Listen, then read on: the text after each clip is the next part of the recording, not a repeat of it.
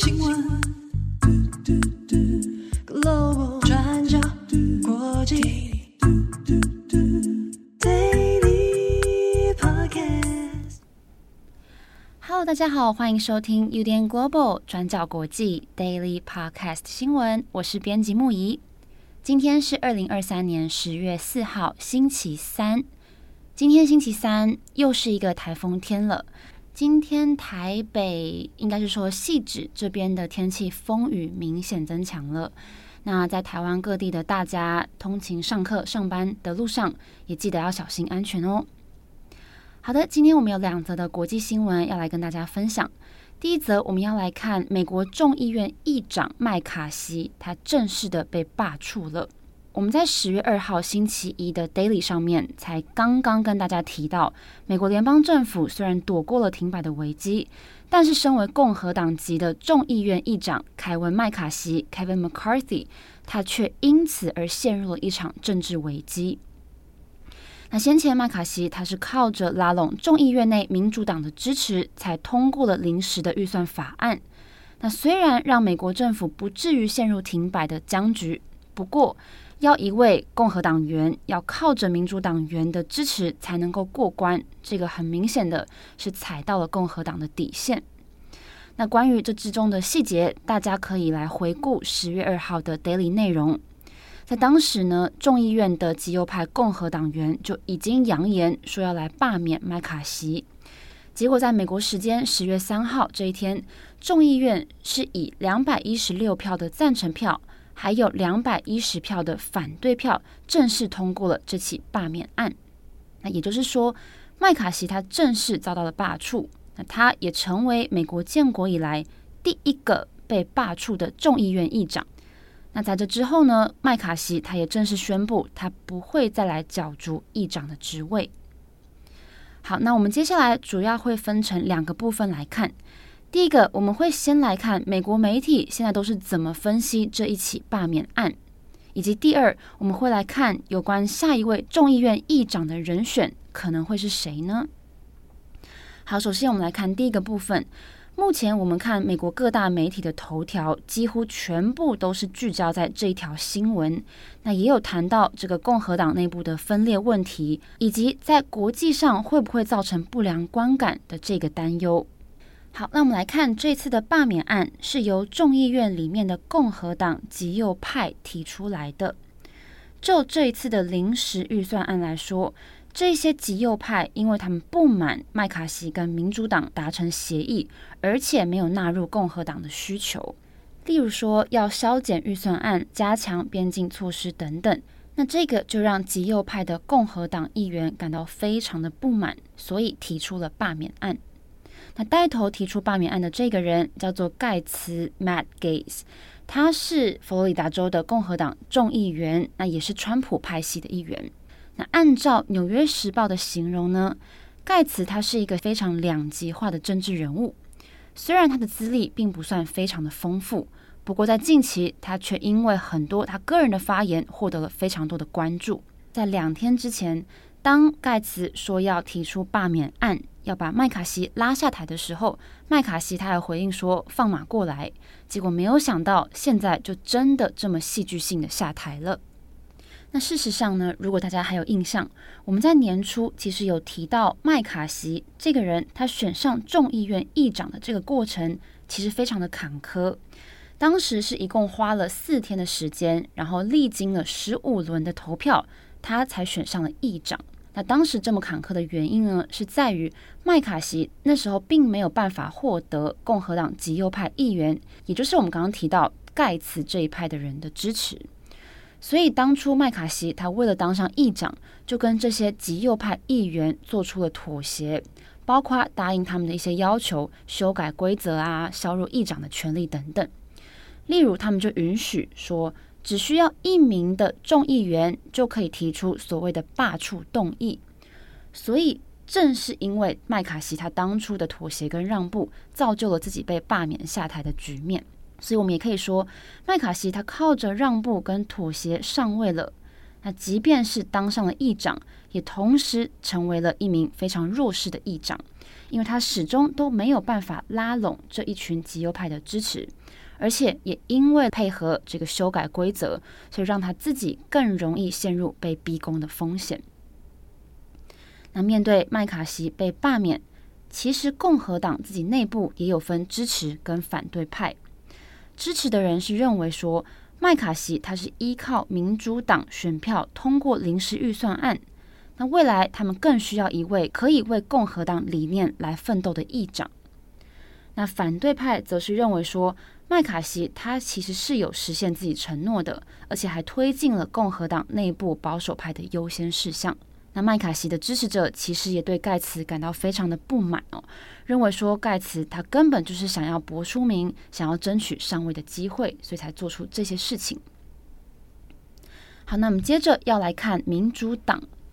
大家可能会好奇说，当时这个临时预算案可以通过，不就是麦卡锡跟民主党达成协议，让这个联邦政府不至于会陷入停摆吗？那么这一次的罢免案，民主党有没有来帮助麦卡锡投下反对票呢？答案是没有的。其实我们从投票结果就可以大概推敲出来，这次赞成麦卡锡罢黜的票数是两百一十六票，那反对票是两百一十票。在两百一十六票的赞成票里面，民主党的众议员是全部投下了两百零八票的赞成罢免。那另外的八票呢，则是我们前面提到共和党极右派以盖茨为首的那一派议员。所以就票数上来看，可以说民主党联合了极右派共和党，让麦卡锡下台。那我们回头来看，民主党他们为什么不帮忙麦卡锡呢？其实这之中有很多复杂的原因。首先，民主党他们认为说麦卡锡这个人其实不值得信任，因为他支持川普，而且还反对关于二零二一年一月六号国会山庄暴动的深入调查。那再来是，就算没有实质的证据，但是麦卡锡他还是发起了对总统拜登的弹劾调查，而且还试图要把联邦政府差一点停摆的危机推给民主党。所以种种的原因，也就让民主党到最后没有人要来出手拯救麦卡锡。那这一点其实也让部分的共和党议员认为说，民主党尤其是中间派的民主党议员，应该要放弃党派的偏见，来做真正对美国有利的事情。但是现在却没有人挺身而出来支持麦卡锡，这个令他们感到非常的失望。好，那如今麦卡锡下台之后，其实也造成了对于国际上是不是会出现不良观感的担忧。像是众议院外交事务委员会主席，也是共和党籍的麦克麦考尔，他就认为说，这个有损美国的形象，也不利于乌克兰。原因是因为前几天才刚刚通过的临时预算案里面，其实剔除了支援乌克兰的资金。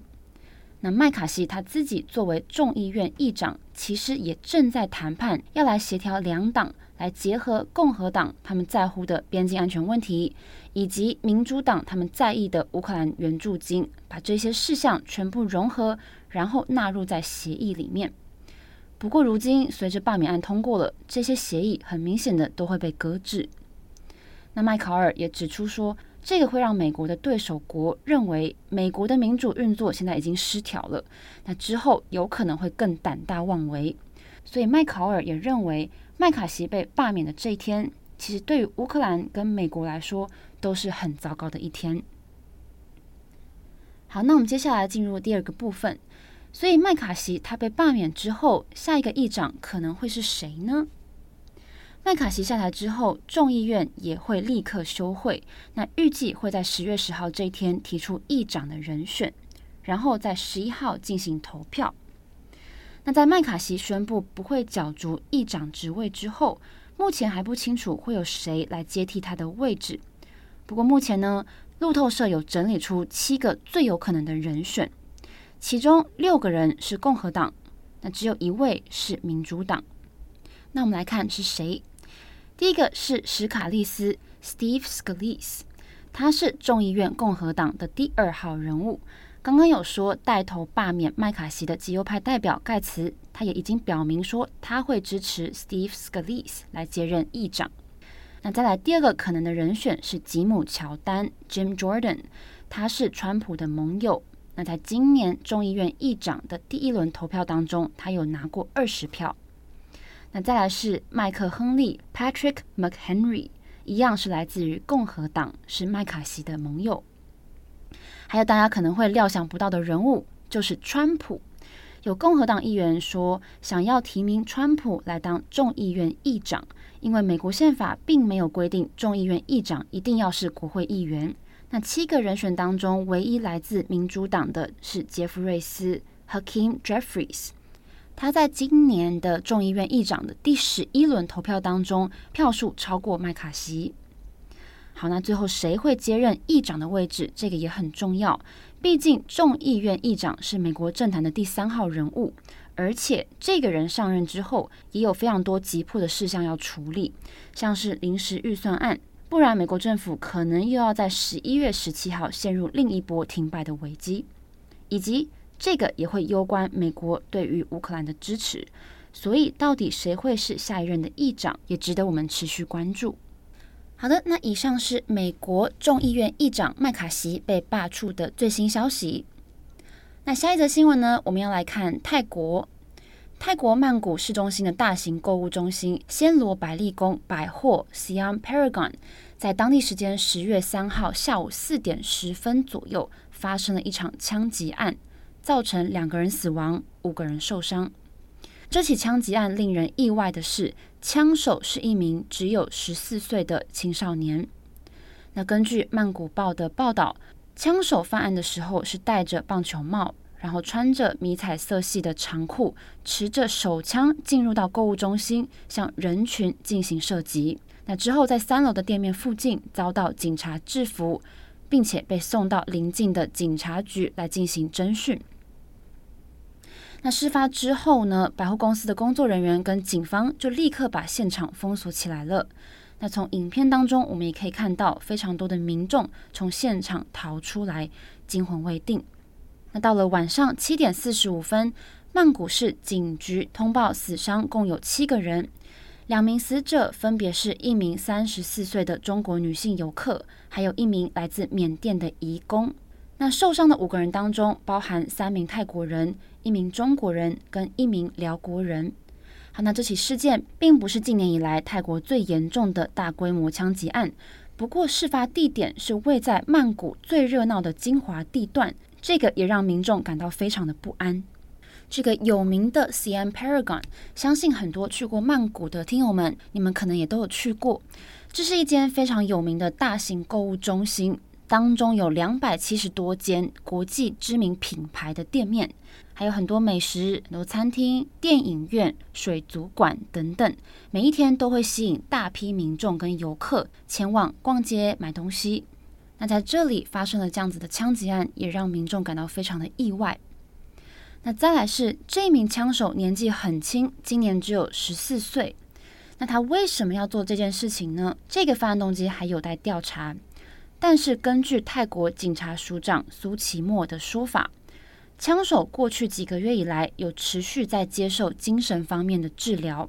不过，确定他在事发当天并没有服用处方药。那另外，警方也有立刻跟枪手的父母进行联系。近期得知说，近期他的精神状态混乱。那他本人也有跟警方说，他的脑中有一个声音告诉他有人要攻击他，所以他才会进行反击。不过这个都是初步的说法，警方他们也有强调说，因为嫌犯还未成年，所以他们不能透露更进一步任何有关于他个人的细节。那再来，随着这个枪击案的发生，所谓拥枪的议题也再次被掀起。这个年仅十四岁的青少年，他为什么会拥有枪支？警方目前表示并不清楚枪支是从哪里来的，因为枪手目前的状态也很难交代清楚。那目前也必须要等待他的父母出面协助，才能够做进一步的调查。那这个就让人回忆起，就在将近一年前，去年的十月六号。泰国东北部的农摩兰普府有一家公立的托儿所，也是发生了一起枪击案。大家可能对于这起悲剧还有印象。当时有一名三十四岁的前警察叫做潘雅，他闯入了这间托儿所，然后对现场的人进行无差别射击，造成三十六个人死亡。那其中有二十四个人都是儿童。那这一起事件是泰国史上最严重的单一大规模枪击事件。但是在悲痛之余呢，当时社会舆论也开始延烧，在吵说，为什么一名因为吸毒而被解雇的警察，他还能合法持枪呢？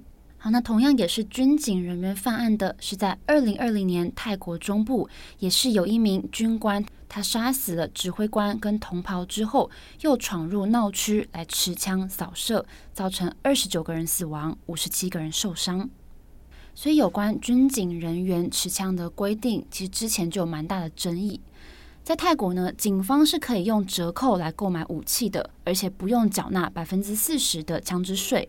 那除了审查比较松散之外呢，可以拿到的数量也几乎是说没有上限。那有些军警人员他们被解雇或是他们退休之后，枪支是不用缴回给国家的，甚至很多人会私底下来进行转卖。所以这就是为什么很多这种严重的枪击事件都是由一些过去当过士兵的人或是当过警察的人所为。那如果撇除军警，那民众呢？在泰国理论上，枪支法规其实也算是严格的。要购买枪支，你的年龄必须要年满二十岁，而且要提供非常清楚的购买枪支的理由，那接受详细的身家背景调查。那枪支也只能从数量非常少的经销商来购买。